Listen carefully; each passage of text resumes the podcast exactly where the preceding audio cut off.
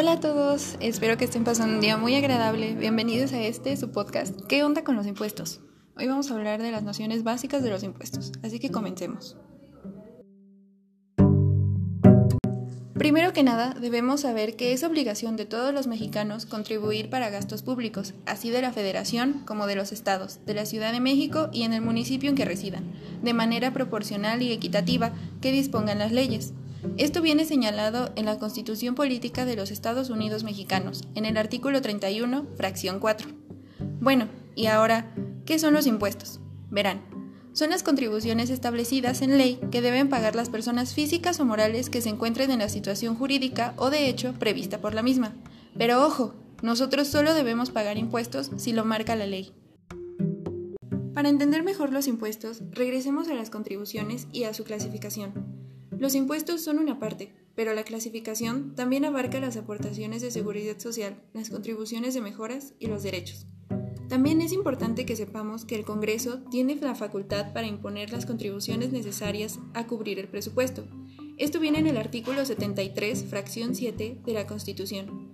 Sin embargo, todos deben tener una base diferente. Entonces, si hay nuevas contribuciones, no te espantes. Ya que sabemos qué son los impuestos, ahora detallemos sus elementos. El primero es el sujeto del impuesto. Este se divide en dos. Los sujetos activos, que son aquellos que tienen el derecho de exigir el pago de la contribución, como la Federación, la Ciudad de México, los estados y los municipios. El segundo es el sujeto pasivo. Son las personas físicas o morales que tienen la obligación de pagar los impuestos. El segundo elemento es el objeto, es la actividad o cosa que la ley señala como el motivo del gravamen. En pocas palabras, es el hecho generador del impuesto.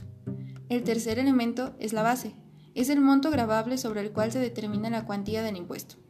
El cuarto es la cuota. Esta se determina por una tasa para las empresas y por una tarifa para las personas físicas. El quinto y último es la época de pago. Es el plazo o momento para pagar los impuestos. Confío en que haya quedado muy clara esta parte. Continuemos.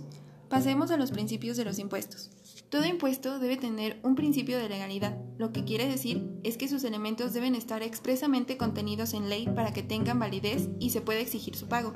El principio de justicia o igualdad nos dice que se comprende a todas las personas que comparten la situación marcada como hecho generador.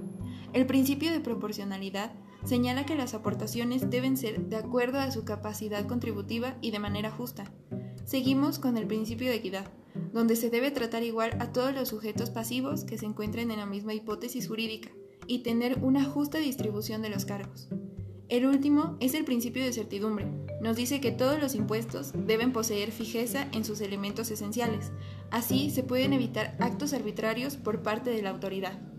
¿Todo bien hasta aquí? Espero que sí, porque continuamos con la clasificación de los contribuyentes. Vamos a empezar con el contribuyente habitual.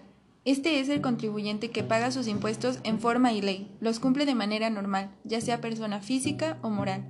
El contribuyente cautivo son básicamente los contribuyentes que trabajan bajo la dependencia de un patrón, ya sea como sueldos o asimilados a sueldos, e incluso los de honorarios. Se les llama cautivos porque se les retiene el impuesto correspondiente sin posibilidad alguna de evitarlo. El contribuyente ocasional es el que no realiza actividades grabadas habitualmente, pues su tributación responde a la ocasión. Se le vincula a una situación en particular o concreta, que los obliga a pagar el impuesto respectivo, pero solo por esa vez. Mucho ojo aquí, no se hace un aumento en las obligaciones fiscales del SAT, ya que la autoridad nos hace pagar impuestos por obligación, no por declaración. Al contribuyente fortuito se le vincula con la obtención de algún premio derivado de una rifa o sorteo. El último es el contribuyente estacional. Se trata de aquellos que solo operan en determinadas estaciones del año o ejercicio fiscal. Pagan sus impuestos por los conceptos que realizan en esas fechas. ¿Ya saben qué tipo de contribuyentes son o cuál podrían ser?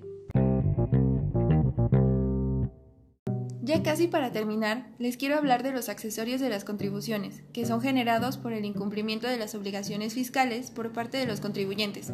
Dentro de este concepto se consideran las multas, los gastos de ejecución y las indemnizaciones.